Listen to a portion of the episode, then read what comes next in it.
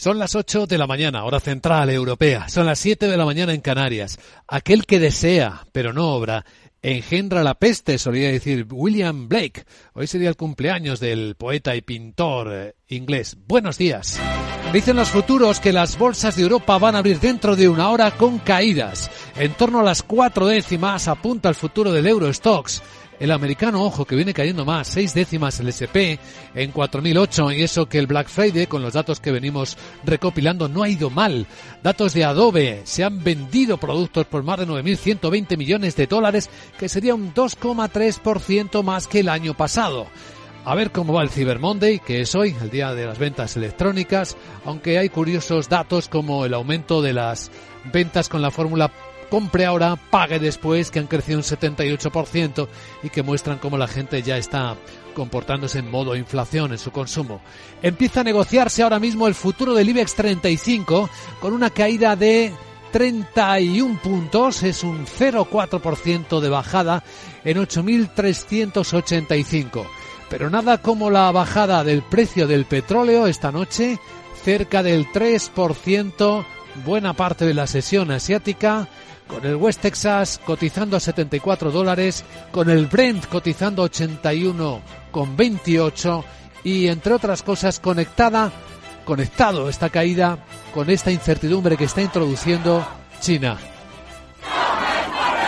Con los ciudadanos chinos que vuelven a protestar, las vigilias se convierten en enfrentamientos con la policía en Shanghai.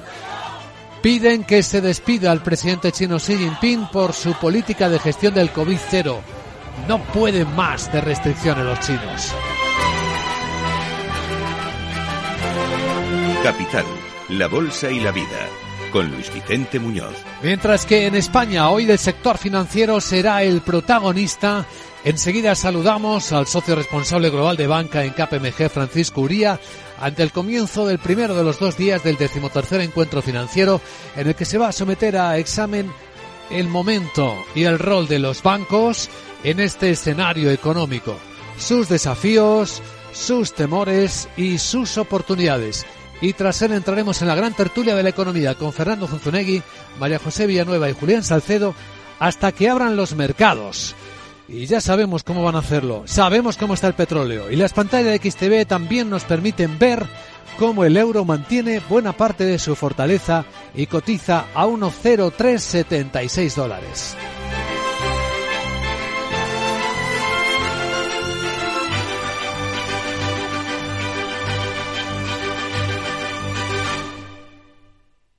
Mi banco me pide por mail las claves de acceso a mi cuenta. Por tu tranquilidad no esperes y llama al 017, la línea de ayuda en ciberseguridad de INCIBE, o contacta por WhatsApp o por Telegram.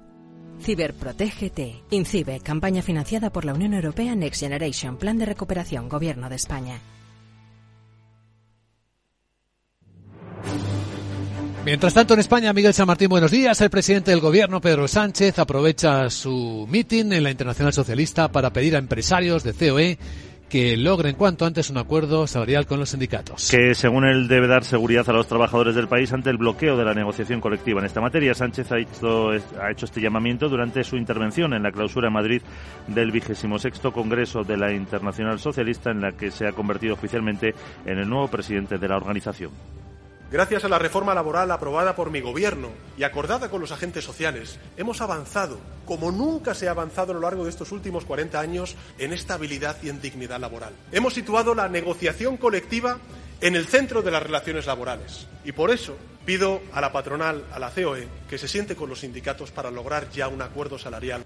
Hoy se reúnen gobierno y agentes sociales también para negociar la llamada segunda pata de la reforma de las pensiones. El presidente de COE, Antonio Garamendi, reitera que los empresarios no pueden admitir ahora que las subidas salariales se indexen a la inflación. Asegura que eso supone más pobreza a medio y largo plazo, ya que pone en peligro muchas empresas, sobre todo pymes. También ha criticado que el gobierno no les ha pasado ni un papel sobre el salario mínimo interprofesional o las pensiones. Garamendi advierte de que un pacto de rentas debería ir más allá de una legislatura y tener también en la mesa no solo al gobierno, sino a la oposición y que debería abarcar no solo el aumento salarial, sino también temas de pensiones o de funcionarios. Por cuestiones salariales, hoy huelga convocada por sindicatos minoritarios en correos. Que representan apenas el 12% de todos los empleados de la compañía, pero piden avanzar en la negociación del convenio colectivo y mejorar las condiciones de trabajo para garantizar, dicen, un servicio público de calidad. La huelga coincide con el primer día laborable para el reparto de paquetes tras el Black Friday y hoy, Cyber Monday. Los convocantes piden mejoras de salario, de jornada, de conciliación y de salud laboral y aseguran que la pérdida del poder adquisitivo del personal laboral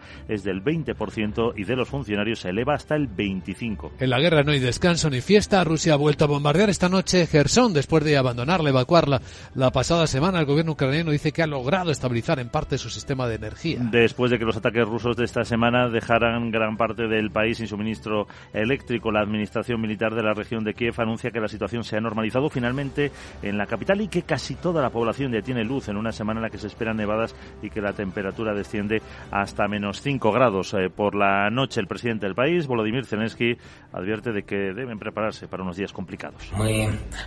Entendemos que los terroristas rusos están planeando nuevos ataques. Lo sabemos con certeza. Y mientras tengan misiles, por desgracia, no se calmarán. Pero nuestra capacidad para ayudarnos mutuamente y cuidar de los que tienen una situación más difícil sigue intacta. Hay que cuidar de los ancianos, de las familias con niños, los que han perdido sus casas y parientes debido a esta guerra. Civiles de Gerson han emprendido el viaje hacia otras regiones cercanas debido a las duras condiciones de la ciudad, han recuperado hace poco más de dos semanas por Ucrania. Los sucesivos ataques de las tropas rusas, hambre y falta de suministro se une la llegada del invierno. Rusia reconoce que su ejército está repeliendo ataques ucranianos en las regiones de Donetsk y Lugansk. Y en la agenda del lunes, veamos qué más cosas tenemos. Hola de nuevo, Sarabot, cuéntanos. Muy buenos días, Today Monday y mi agenda que en la zona euro se publican datos de masa monetaria M3 y de préstamos privados de octubre. El Banco de España ofrece el volumen de depósitos custodiado por las entidades financieras hasta octubre, y volveremos a escuchar a los máximos ejecutivos de los bancos españoles en un nuevo encuentro del sector financiero. Francia y Alemania emiten deuda. La presidenta del BCE Christine Lagarde comparece en la Comisión de Asuntos Económicos en el Parlamento Europeo. En Estados Unidos se conoce el índice manufacturero de la Fed de Dallas de noviembre. Bueno Luis Vicente vamos a escuchar al socio de banca de KPMG para que nos cuente qué va a pasar en ese encuentro de los banqueros tan importantes, todos los feos de BBVA, Santander entre otros como Sarabank. Jeje, ¿debería subir más los tripos del interés? Así gano más dinerito pero... ¿Perderé clientes? Ahora se lo preguntas y no te digo más que te hago yo sino la entrevista. Jeje. Chao. En un instante saludamos a nuestro invitado capital, don Francisco Uría, aquí en Capital Radio.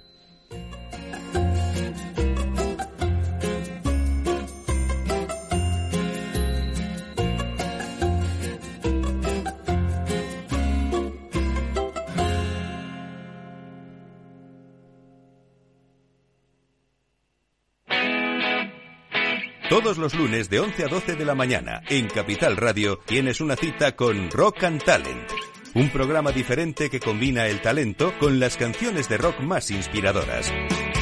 De la mano de Paloma Orozco conocerás gente emprendedora, las startups más novedosas y las ideas más originales del mundo de la gestión. Rock and Talent. Los lunes nunca fueron tan sorprendentes.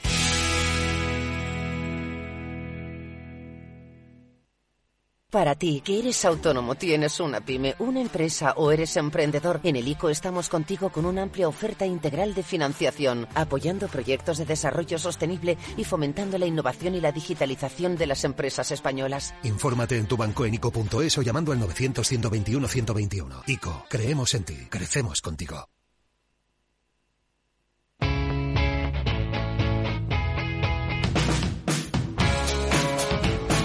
La economía despierta. Capital Radio. En tiempos de incertidumbre, nuestra fortaleza es la estabilidad. En Nordea, pensamos que el equilibrio, la fiabilidad y la experiencia importan. Nuestra estrategia Stable Return muestra un sólido comportamiento en el largo plazo para sus inversiones. Invierta en estabilidad. Invierta en tranquilidad. Descubra más en nordea.es.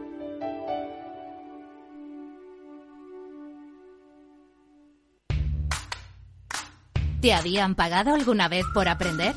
Bueno, quizás tus padres te hacían algún regalito al finalizar el curso. Pero, ¿te habían pagado alguna vez 200 euros por aprender de trading? El broker IG lo está haciendo. Hasta el 31 de enero, IG está dando bono de 200 euros para operar en Turbo 24. ¿Cómo conseguirlo? Abrir cuenta real, hacer el curso de tres vídeos tutoriales y aprobar el test final. Más información en IG.com. El trading de Turbo Warrants, productos cotizados, está asociado a un riesgo elevado. MSX International, empresa de automoción y movilidad, les ofrece la información del tráfico. En conexión con la DGT, Sofía Andújar, buenos días. Adelante, Sofía. accidente que se ha producido la M40 Mercamadrid sentido 4 y que cierra tres carriles y provoca casi 5 kilómetros de retenciones. También encontramos retenciones de entrada por la 1 en San Sebastián de los Reyes y las tablas A2 en Torrejón, A4 Pintibut, Arque, la 5 Naval Carnero y Alcorcón y en la 6 en Majada, Honda y Puerta de Hierro. Retenciones en Barcelona de entrada por la P7 en Santa Perpetua de Moguda, en la A2 en Cornella y en la C58 en Moncada y algunas complicaciones en Toledo, la 42 en Illescas, sentido de la Comunidad de Madrid, en Valencia, en la 7 en Paterna, sentido y les pedimos mucha precaución si circulan en Cantabria por la 67 en Barrera, dirección Santander.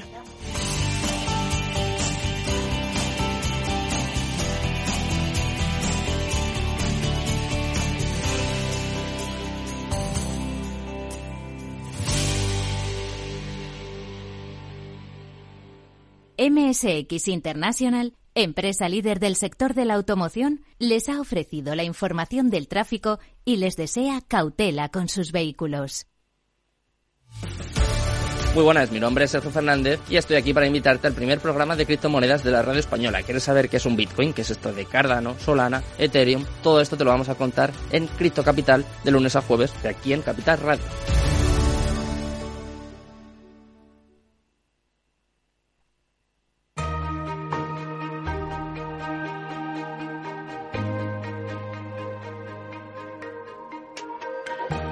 La entrevista capital.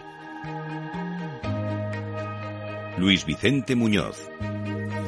Vamos a centrar nuestra mirada ahora en uno de los eventos económicos más importantes de la semana y tiene al sector financiero como protagonista.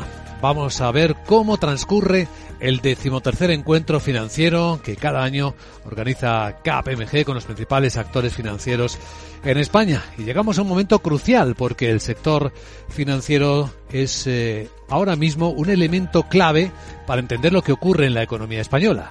Su rol, su papel en la recuperación siempre es esencial. Está viviendo por fin el momento de la normalización de los tipos de interés.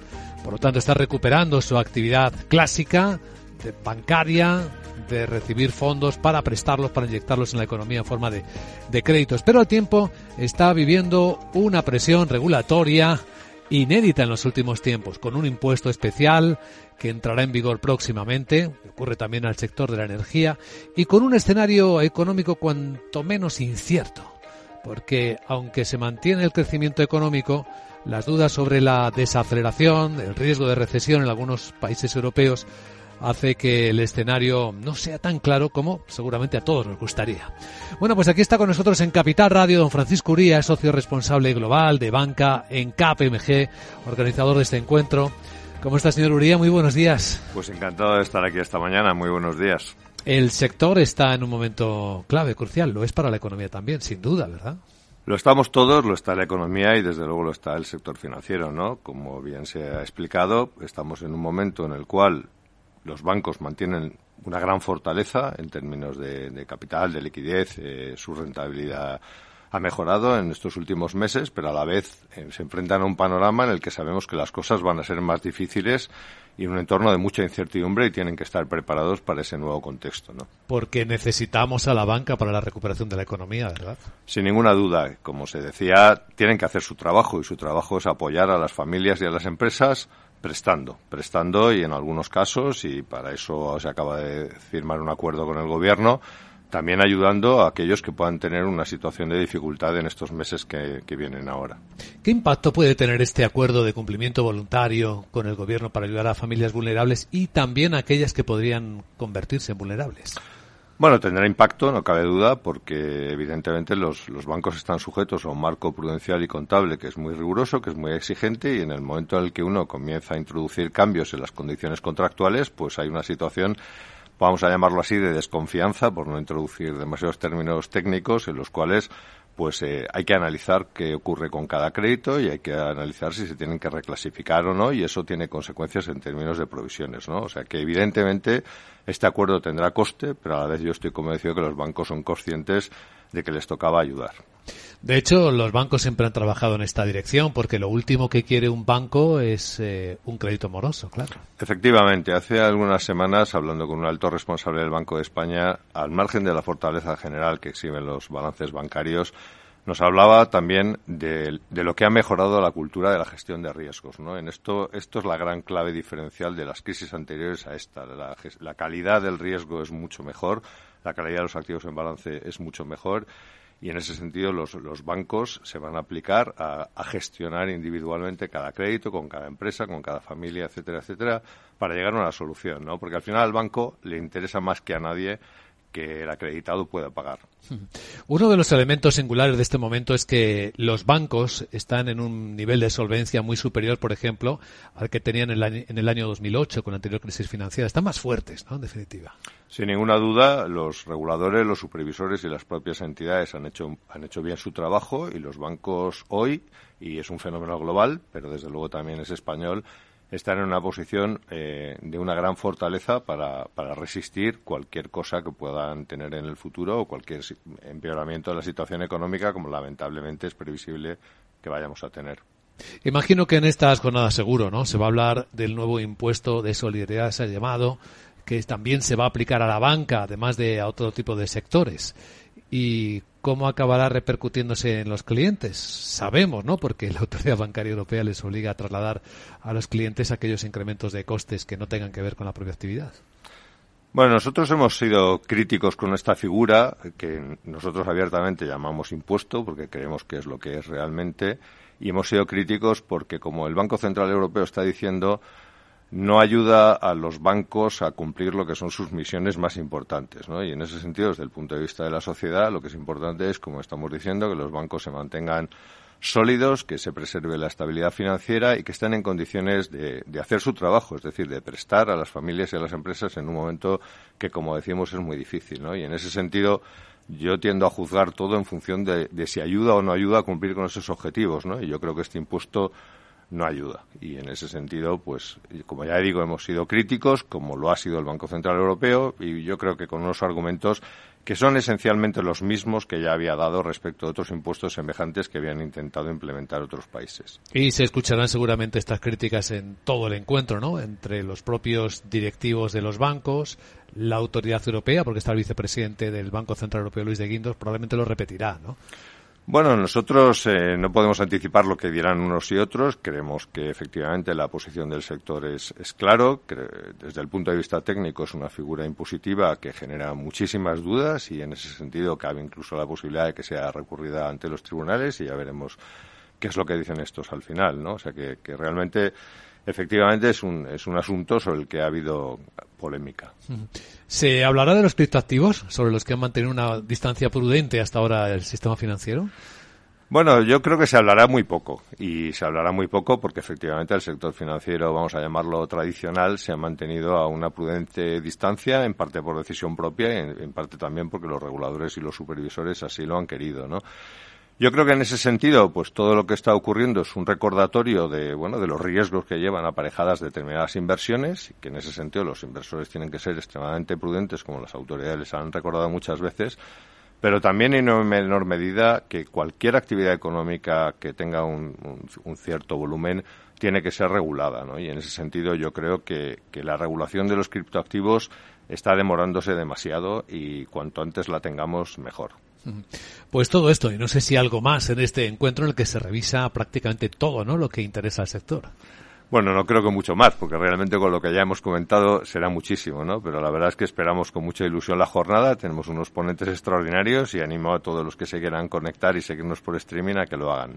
Lo haremos nosotros seguro, hoy y mañana, en este decimotercer encuentro financiero. Francisco Uría, socio responsable global de banca en KPMG. Gracias por compartirlo en Capital Radio y que vaya muy bien. Un placer, muchísimas gracias y un saludo a todos los oyentes.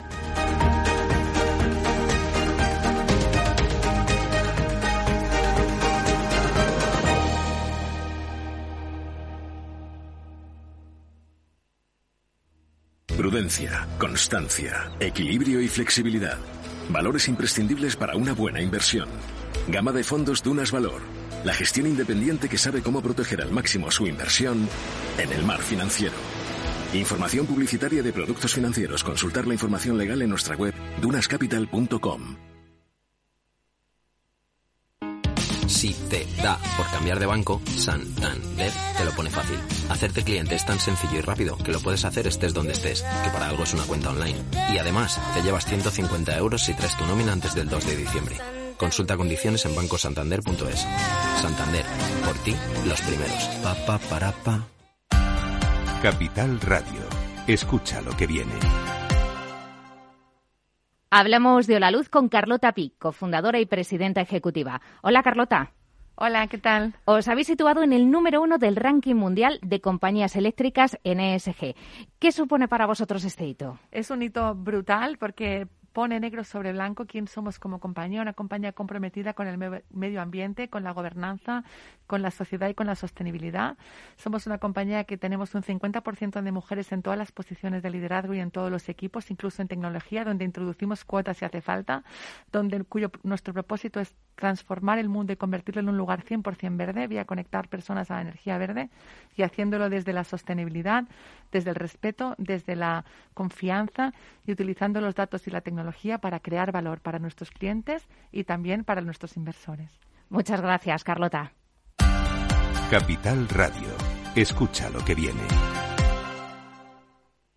¿Es de los que busca oportunidades en todas partes? CMC Markets le ofrece más de 12.000 productos en una sola plataforma múltiples veces premiada, con comentarios de mercado de expertos, noticias de Reuters, herramientas de análisis y mucho más. Todo ello para inversores comprometidos con su trading. Opere con el mejor. Pruébelo sin compromiso con una cuenta demo. Entre en cmcmarkets.es o llame al 911 140 700. CMC Markets, más de 30 años siendo su broker online de confianza. Los CFD son instrumentos complejos y están asociados a un riesgo elevado de perder dinero rápidamente debido al apalancamiento. El 78% de las cuentas de inversores minoristas pierden dinero en la comercialización con CFDs con este proveedor. Debe considerar si comprende el funcionamiento de los CFDs y si puede permitirse asumir un riesgo elevado de perder su dinero. Todos los lunes a las 12, en directo en Capital Radio, la actualidad de personas y empresas en el Foro de los Recursos Humanos, primer espacio en la radio y en Internet dedicado a la gestión de personas y directivos en nuestro país. Voces acreditadas, profesionales del sector, empresas destacadas, empleados, líderes, todo sobre los recursos humanos. En la radio siempre en directo desde hace 18 años. Antena de Oro 2020. El Foro de los Recursos Humanos, los lunes a las 12 con Francisco García Cabello.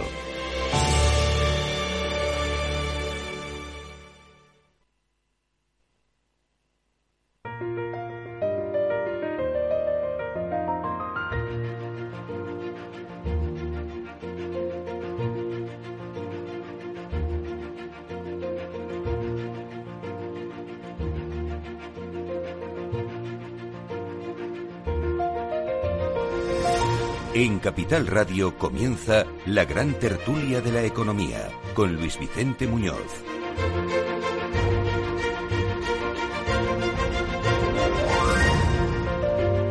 Abrimos la gran tertulia de la economía. Vamos a comentar las noticias que nos acompañan con Julián Salcedo, presidente del Foro de Economistas Inmobiliarios y socio director de CEFRE. ¿Qué tal, Julián? ¿Cómo estás? Muy bien, Vicente. Muy buenos días.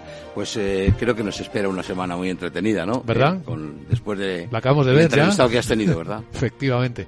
El sector financiero, entre otros. Con María José Villanueva, consultora de salud y farma y miembro de la Asociación Española de Ejecutivas y Consejeras. ¿Qué tal, María José? Buenos días. Pues escuchando atentamente y bueno, pues también viendo cuáles son los retos de esta semana, porque de semana en semana no nos libramos de nuevos retos. Efectivamente, el mundo cambia de con una rapidez asombrosa. Fernando Zunzunegui, abogado y profesor, ¿cómo estás Fernando? Buenos días. Muy bien, estupendamente. Aquí ya en, plenas compras de Navidad estamos con, con el Black Friday y ahora el, el Cyber Monday. Sí, sí, no han ido mal, ¿eh? Fíjate que el viernes decían los americanos que estaba un poco flojo por el lado europeo la demanda, pero bueno, finalmente los datos muestran cómo se han vendido eh, productos, son datos de Adobe, por 9.120 millones de dólares. Esto es un 2,3% más que el año pasado en dinero. No sabemos si en productos, en dinero sí, ya sabéis que ahora eh, se pueden mejorar las cifras en dinero, pero en cantidades puede que no, ¿no? Por la inflación. Y es muy llamativo que haya subido un 78% las operaciones de compre ahora, pague después la gente ya va a estar interiorizando que cuanto más tarde pagues, eh, más barato te va a salir, porque van a subir los precios, ¿no? Eso supone que vamos adquiriendo poco a poco la, sociedad cultura financiera, ¿verdad? Efectivamente, ya sabemos que el dinero en tu bolsillo vale más que en el bolsillo de otro, ¿no? Efectivamente. Esto merece una pequeña reflexión, porque es, es un motivo de alerta de los principales supervisores internacionales tanto la, la, Consumer Financial Protection Bureau de Estados Unidos como el Banco de Italia ha hecho una nota hace, hace diez días sobre este tipo de operaciones.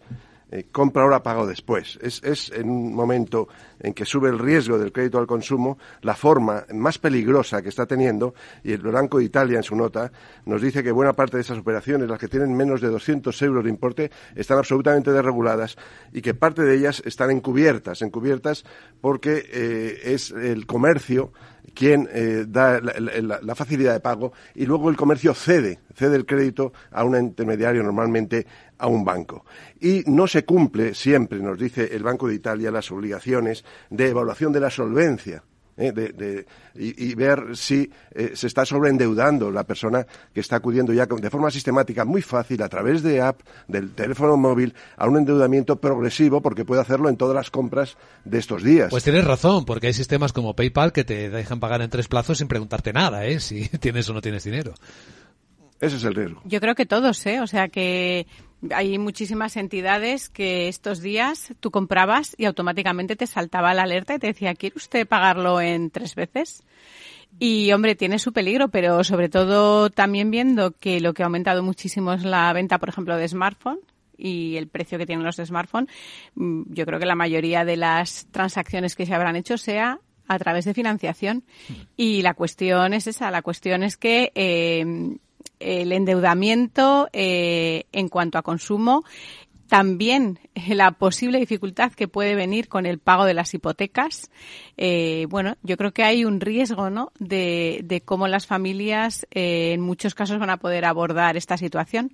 La cuestión es que esto es un tema pasajero y luego em, toda esa situación se va a poder revertir con una vuelta a unos ingresos solventes o no, ¿no? Será la, la, gran pregunta a la que nos enfrentamos después de este periodo que estamos pasando. Es una buena reflexión porque si os fijáis todavía estamos mezclados con esas eh, tendencias previas a, al momento en el que el dinero era barato o negativo. Todavía siguen enviando publicidad de tiene usted un crédito preconcedido de no sé cuántos mil euros. Todavía no han acabado de desaparecer esas ofertas y estarían probablemente en este margen de no regulado, no gestionado como riesgo. Sí, pero la falta de, transparencia en cuanto eh, al TAE y al coste del, crédito impide comparar con otras ofertas y tampoco se avisa al, consumidor que es la forma más cara de endeudamiento. Es cierto que en España eh, se ha revuelto todo esto y hay decenas de miles de demandas y es el número de incremento de reclamaciones más importante del Banco de España, el crédito revolving. Pero no todas estas operaciones van a caer en esta parcela. Y es cierto también que hay un límite, que es la usura. Eh, la usura ya se está estableciendo por el Tribunal Supremo y los distintos tribunales como un límite a los tipos de interés. ¿En qué porcentaje está la usura? La usura eh, no está definida, es una ley, Azcárate, de 1908, que dice que es el interés eh, claramente superior al normal de dinero o que suponga un aprovechamiento, sea leonino, de las condiciones del cliente. Son términos jurídicos indeterminados. Ahora el Tribunal Supremo ha empezado a referenciarlo y dice que es aquel que sea superior a la referencia del Banco de España. El Banco de España ha creado hace unos años una nueva referencia sobre el crédito hipotecario y el crédito al consumo con el crédito revolving. Pero, pero para este tipo de créditos todavía no está definido y por tanto estamos en absoluta inseguridad jurídica en la determinación de cuál es el límite máximo que se puede establecer en, en estas operaciones de compra ahora y paga después. O sea, no sabemos si un 10% de interés es usura o... Es, el, es la referencia a las operaciones de acuerdo con el, las estadísticas del Banco de España, lo que toma el, el, el, Tribunal Supremo de referencia, pero aquí no hay, no hay, no hay esas referencias. Y cuando supera ese, esa referencia, no lo dice claramente. Normalmente en revolving pone que sea seis puntos superior a la referencia media sí, del mercado. Básicamente, eh, lo que dice Fernando, eh, a efectos eh, jurídicos no está definido en un importe concreto, pero sí que efectivamente queda en manos del juez determinar si el tipo de interés aplicado eh, entra en ese concepto de usura, ¿no? Y también atiende de forma muy, muy frecuente a cuáles son las condiciones en las que el crédito se ha concedido. Si hay un abuso de posición dominante eh, por parte de, del prestamista y también en aquellos casos en los que el prestatario no tiene más remedio que aceptar cualquier cosa que se le dé, ¿no? Si se dan esas dos circunstancias, el prestamista impone sus condiciones y el prestatario no tiene otra eh, posibilidad más que aceptar porque está sometido a, no sé, a un embargo o cualquier otro tipo de cosas, entonces el juez normalmente entiende que se ha producido un abuso de, posición dominante y que el, el, interés aplicado puede entrar en usura. No sé si estás de acuerdo, Fernando. Sí, sí, esa es la referencia tradicional a la que venía haciendo el Tribunal Supremo. Últimamente se ha basado principalmente en el criterio objetivo tiene en cuenta las circunstancias personales, pero en muchas sentencias dice que basta el, tener un, tipo superior a la media del mercado para considerar usura. Y fijaros, si ahora nos vamos a eh, un poco todo el aspecto social y vemos cómo se, dibuja, cómo se dibuja nuestra sociedad, vemos que hay sueldos bajos, no hay perspectiva de que los sueldos se incrementen. Estamos, tenemos mil euristas, muchísimos. El y, porcentaje de jóvenes por debajo de los mil euros. Efectivamente, es altísimo. Sí. Son hijos de la generación Silver, es decir, la mayoría han vivido una época dorada muy buena, se enfrentan a sueldos bajos, están acostumbrados a consumir y a disponer, por ejemplo, de tecnología puntera en sus casas porque se las han proporcionado y ahora se van a encontrar ante una situación en la que no tienen conocimientos financieros, tienen sueldos bajos y además están acostumbrados a disponer de tecnología puntera, porque ya en cuanto al retail ya estamos viendo cómo aumenta mucho el uso de, ropa de segunda mano por estas nuevas generaciones, ¿no? Pero yo me refiero sobre todo a lo que puede ser más caro, ¿no? Y también al gusto por el lujo, porque también estamos viendo que hay mucho consumo de prendas de lujo.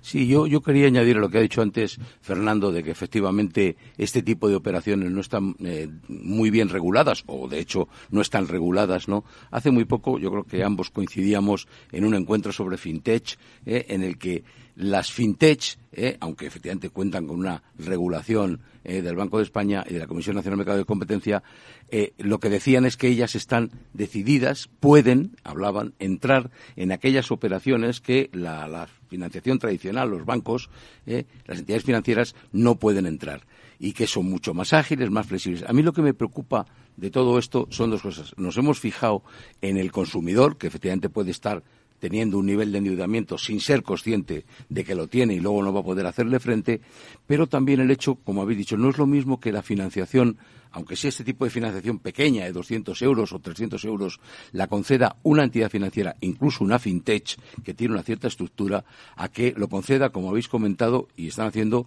la propia, eh, la propia tienda, el propio comercio, ¿no? que concede la financiación. Eso sí que les obliga les lleva a, a, incurrir en un riesgo muy grande que posiblemente no estén midiendo, pero no solamente a ellos, sino en la cadena, si se van para atrás, es el proveedor que les ha suministrado la prenda, puede no terminar cobrando. ¿no? Sí, pero esta operación lo que hace es, es dar el comercio, eh, la cadena de, de comercial, pero inmediatamente lo cede. Lo cede lo cual es un descuento en el precio y no va a tener ese tipo de riesgo.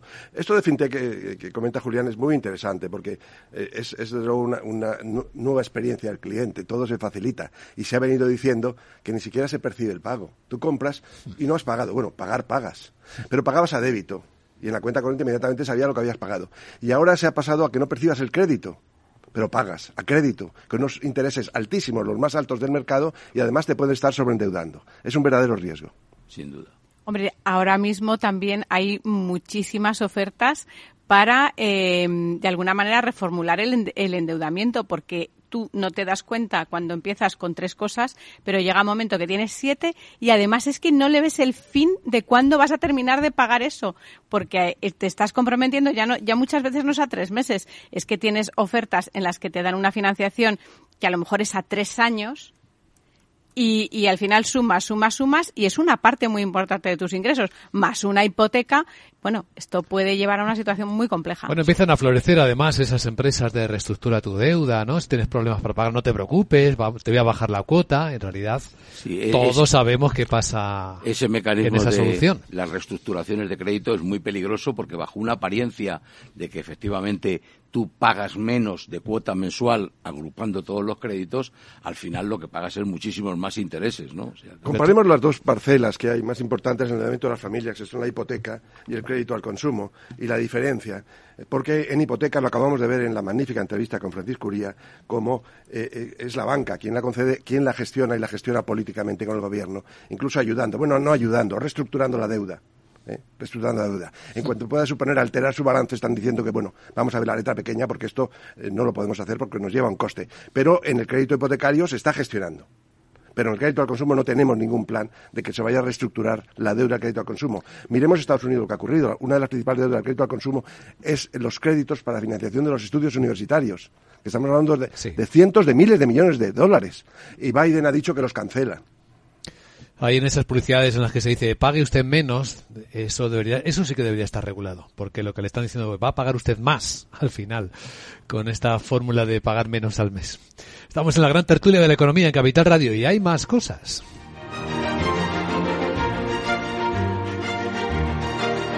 Estás escuchando la gran tertulia de la economía. Luis Vicente Muñoz. Solo hoy, Cyber Monday en la API web del Corte Inglés, con descuentos de hasta el 40% en moda, electrónica, electrodomésticos, juguetes, deportes, belleza, ocio, supermercado, hogar. Además, consigue tres meses de envío gratis en nuestra API web. Recuerda, solo hoy Cyber Monday en la API web del Corte Inglés. Bontobel Asset Management, calidad suiza con el objetivo de obtener rendimientos superiores a largo plazo.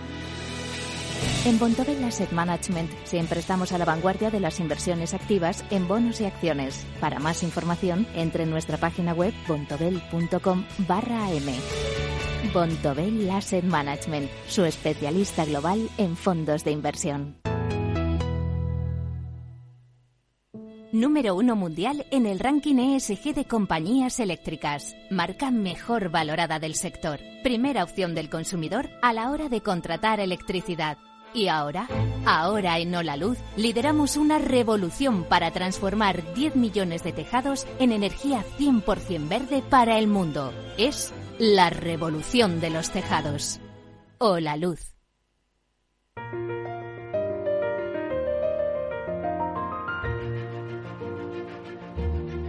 La gran tertulia de la economía, solo en Capital Radio. Os adelanto que la semana comienza en rojo en los mercados. Las caídas de Asia, que también vamos a comentar enseguida por qué, se van a reproducir en Europa ahora en cuanto abran las bolsas en 20 minutos. Las caídas iniciales van a estar en torno a las cuatro décimas, no van a ser fuertes. Inicialmente, insisto, porque esto cambia en un instante. 17 puntos baja el futuro del Eurostox, está en 3.944. El del IBEX baja medio punto porcentual, 8.375. Y el americano está un poco más abajo todavía, un 0,6% de bajada para el SP en 4.010 puntos. Aunque lo que más me llama la atención es cómo está cayendo el precio del petróleo. Un 3% hoy además respecto a los niveles de la pasada semana, lo que significa que estamos con el mismo petróleo al mismo precio que hace justo un año o en los mínimos anuales según veo en las pantallas de XTV. Si inviertes en bolsa, esto te interesa. XTB tiene la mejor tarifa del mercado para comprar y vender acciones y ETFs. No pagues comisiones hasta 100.000 euros al mes. Si inviertes en bolsa o quieres empezar, más sencillo imposible. Entras en xtb.com, abres una cuenta online y en menos de 5 minutos compra y vende acciones sin comisiones. Además, te atendemos 24 horas al día. ¿A qué esperas? Más de 500.000 clientes ya confían en xtb.com. Un broker, muchas posibilidades. xtb.com. A partir de 100.000 euros al mes, la comisión es 0,2%, mínimo 10 euros. Invertir implica riesgos.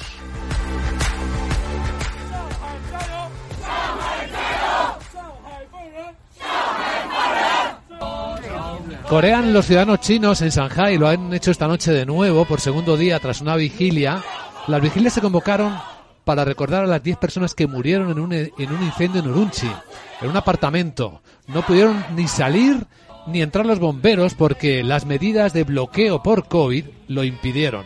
Bueno, la gente está muy enfadada ya en China, las vigilias y luego manifestaciones se están extendiendo por todas las ciudades, se han visto en Pekín, se han visto en Shanghai nuevamente, eh, por cierto, han detenido y han liberado ya a un reportero de la BBC que estaba fotografiando la escena, Edward Lawrence, según está informando la cadena. Pero bueno, aquí hay una realidad y es que no se habían visto este tipo de manifestaciones en China ni se recordaban, ¿no? Y están pidiendo que se releve a Xi Jinping de la presidencia del, del gobierno. No les gusta esta gestión tan exigente de COVID cero. Hay quien dice que esto se ha desatado además cuando han empezado a ver los partidos del Mundial. Pero bueno, en Qatar, todos los estadios llenos, la gente sin mascarilla y nosotros aquí así. Y dice que ahí ya se, han, ya se ha descontrolado el tema. Bueno, esto puede ser eh, otro nuevo esperemos que no con las consecuencias tan dramáticas que tuvo otro nuevo Tiananmen, ¿no? Es decir que, que no.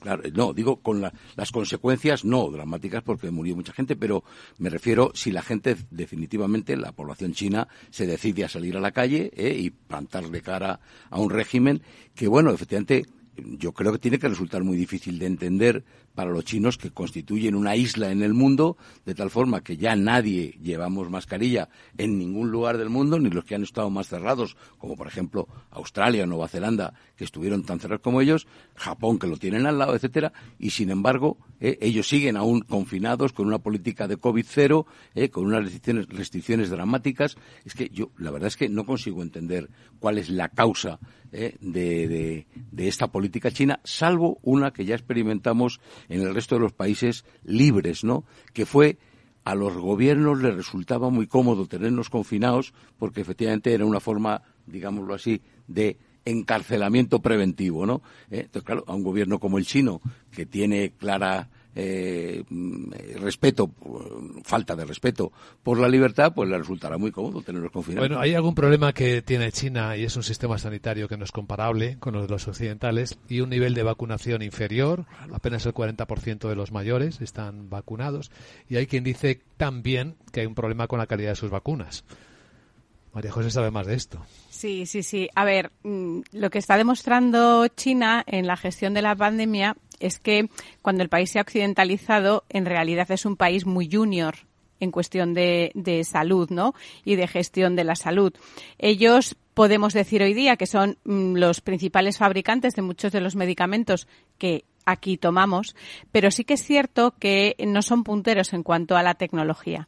¿Qué ha pasado? Que ellos han gestionado su pandemia desde un punto de vista clásico epidemiológicamente, porque siempre en las pandemias, y hablábamos al principio de la pandemia, hay que cerrar las fronteras, hay que tal, claro que sí, hay que hacerlo, pero lo que verdaderamente ha roto y ha acelerado eh, la gestión de la pandemia y el que todos nos podamos relacionar abiertamente han sido las vacunas. Pero no han sido las vacunas tradicionales las que lo han conseguido.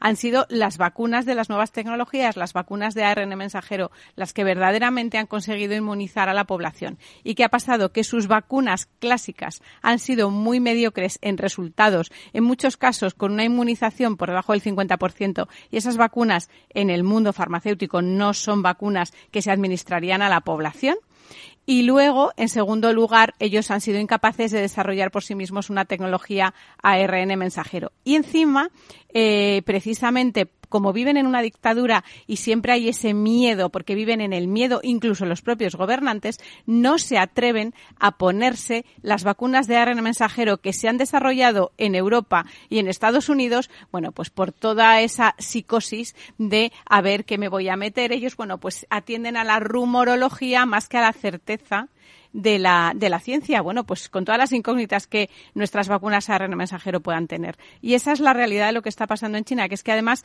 están eh, gestionando desde un punto de vista clásico a un país superpoblado y es imparable lo que tienen. O sea, pueden encerrar a todo el país al mismo tiempo. Es imparable. El virus va a seguir en una población no inmunizada, lo cual hay mucho riesgo de enfermedad y mucho riesgo de mortalidad también. Sí, aquí la, la, cuestión, desde el punto de vista más e, económico, es eh, esta protesta que se genera por el, COVID, por el confinamiento COVID, pero que está en las universidades, en las ciudades, y es de jóvenes. Supone una ruptura generacional y, por tanto, ese riesgo político que existía por parte de China frente a, a Occidente, y es que es una economía pujante, eh, centralizada, pero en una dictadura eh, pues se pone en marcha. Y entonces aquí eh, la economía china pues va a tener esta inestabilidad, una, una repercusión y se abre un, un horizonte muy eh, volátil, es decir, eh, eh, no sabemos lo que va a ocurrir en China, no sabemos hasta qué punto van a cuajar estas protestas estudiantiles en las ciudades y de tal modo que va a tener que cambiar el régimen chino y abrirse a la libertad. O va a cerrarse y lo de Tiananmen no yo me acuerdo cuando mm, paseaba por aquella inmensa plaza y todos mm, mm, nos vemos los tanques ahí decíamos cómo pudo ocurrir aquello pues después de ver lo de Ucrania podemos esperar cualquier cosa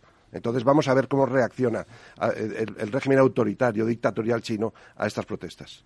Y que el confinamiento que hemos vivido en Europa ni se parece al confinamiento que viven los chinos, ¿eh? Lo que pasa es que a medida que avanza, eh, digamos, el nivel de vida de los, de, las, de los estados, de las poblaciones, de los países, eh, como es el caso chino, evidentemente esa eh, visión que teníamos antes de que con una taza de arroz ya bastaba, ya eso ha desaparecido. Los chinos son grandes consumidores, eh, como tantos y tantos países occidentales. Y claro, a medida que eso evoluciona, pues lógicamente la población lo que necesita, eh, de forma general, la sociedad es salir a otros países, visitar. Hay muchísimos chinos estudiando fuera de, eh, fuera de su país, ¿no? Eh, Australia, Nueva Zelanda, Europa, Estados Unidos, está lleno de ese tipo de gente y ven que efectivamente la vida es diferente. Y eso yo creo que resulta imparable. Yo recuerdo, si me lo permitís, claro, cuando todavía vivía Ceausescu, yo visité Rumanía, y yo mismo en aquel momento dije, eh, la evolución hacia la democracia es imparable. Lo que no sabes es cuánto tiempo dura, ¿no? Porque en la medida en que los propios rumanos están viendo que vamos allí otras personas con otro nivel de vida, con otra capacidad, ¿eh? que oye, yo quiero ser como estos, ¿no? Y ahora con Internet, o como habéis dicho, con el Mundial de Qatar, que se retransmite en directo, y dice, pero bueno, pero estamos viendo cómo vive otra gente y nosotros aquí confinados, pues estamos locos o qué, ¿no? Eso excita, lógicamente, las ansias de libertad, ¿no? Sí, decenas de miles de estudiantes chinos en las mejores universidades del mundo, en, España. En, yo veo a Carlos III, el mayor número de estudiantes extranjeros son chinos. Y estos son prescriptores, es muy importante, porque todos sus pueblos de donde proceden les están mirando a ellos. Y entonces eh, estos pueden eh, dar unos mensajes a, la población de origen, de donde proceden estos estudiantes, por toda China, que, que puede hacer cambiar la sociedad. Y que cuando esto afecta muchísimo a la vida cotidiana, es cuando la gente se revela más contra ello, porque al final ellos están viviendo un mundo económico desde hace muchos años con una mejora clara de su calidad de vida, aunque sin determinadas libertades, pero como todo, cuando uno vive bien y, y, bueno, tiene sus libertades mermadas, pero va evolucionando, va mejorando eh, y como digo yo, va, va pudiendo tener una vida mucho más holgada, pues entonces, bueno, eh, se sobrelleva mejor, pero claro, cuando llega un momento que todas tus libertades están, están cercenadas, porque lo que comentaba el confinamiento es que no tiene nada que ver, es que allí es que tienen al, al, ejército y a la policía en la puerta de su casa y allí no se mueve absolutamente nadie, pase lo que pase, y lo hemos visto con el ejemplo de este, de este incendio, porque allí no se mira la vida individual, allí lo que se mira es la vida colectiva, con lo cual si mueren 7, 25 o 300 frente a millones de personas, es que no lo tienen en cuenta, no lo valoran eh, las autoridades. Bueno, todo esto y la semana comenzando en España con este encuentro del sector financiero que tomábamos como referencia y con la petición, la habéis escuchado al presidente del gobierno Pedro Sánchez, al presidente también de la Internacional Socialista, dirigida a los empresarios, ¿eh? a los empresarios y no a los sindicatos. Gracias a la reforma laboral aprobada por mi Gobierno y acordada con los agentes sociales, hemos avanzado, como nunca se ha avanzado a lo largo de estos últimos 40 años, en estabilidad y en dignidad laboral. Hemos situado la negociación colectiva en el centro de las relaciones laborales. Y por eso pido a la patronal, a la COE, que se siente con los sindicatos para lograr ya un acuerdo salarial. Bueno, y COE, Garamendi ya ha dicho recién reelecto, ¿no? Que indexar salarios a la inflación es lo peor que se podría hacer ahora mismo. Ya, pero fíjate, Luis Vicente, oímos ahora mismo esas palabras del presidente de gobierno, dice la negociación colectiva. Y yo quisiera preguntarme, ¿de qué negociación habla? ¿A cuál se refiere? Porque al final estos son lentejas, si quieres las tomas y si no las dejas. Es decir, siéntense ustedes a la mesa, pero esto está ya pactado. Es decir, tienen ustedes que subir los salarios conforme a la inflación, van a, asumir ustedes un coste de un incremento de las cuotas a la seguridad social. Hoy mismo se habla de que la, eh, lo que esté está estimando el ministro Escribá es que recaudar 70.000 millones más en los próximos años, básicamente el 80% proveniente de los empresarios. Esto no es negociación, esto es siéntese usted a la mesa, pero la solución ya está dictada, ¿no? Sí, pero es muy importante ese mensaje. Yo me detendría en él y cada vez que se, recibimos ese tipo de mensajes debemos pensar, esta autoelevanza, mi gobierno, yo lo he logrado, la negociación, estamos en la paz y usted es el malo porque no negocia. Eh, vamos a reflexionar. Eh, de, cómo se presenta este mensaje de mi gobierno, yo he ganado, he logrado, y luego presenta al tercero, en este caso a la patronal, como los malos de la película. Populismo. La gran tertulia de la economía en Capital Radio, interpretando, dando contexto a las historias de la mañana, hoy con María José Villanueva, con Fernando Zunzunegui y con Julián Salcedo. Gracias amigos y buena semana. Feliz semana. Feliz semana.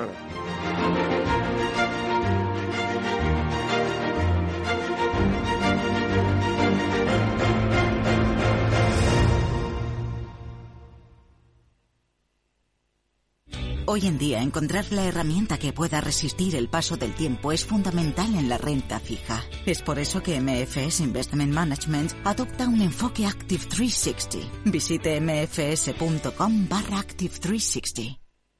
De comercial de gasolina a ser un famoso cocinero con 65. ¿Cuál es la receta? Hay que exprimir la vida. ¿Tú también quieres hacer cosas increíbles en tu jubilación? Mafre presenta el programa Tu Futuro. La gestión de planes de pensiones que se adapta a ti ahora hasta con un 4% de bonificación por traslado. Consulta condiciones en tu oficina Mafre o en mafre.es. Invierte en acciones OTF sin comisiones. Tesla, Netflix, Amazon, Banco Santander, Telefónica, miles de acciones de los mayores mercados bursátiles del mundo y sin comisiones. Abre tu cuenta 100% online en solo 5 minutos. Un broker, muchas posibilidades. xtb.com. A partir de 100.000 euros al mes, comisión del 0,2%, mínimo 10 euros. Invertir implica riesgos.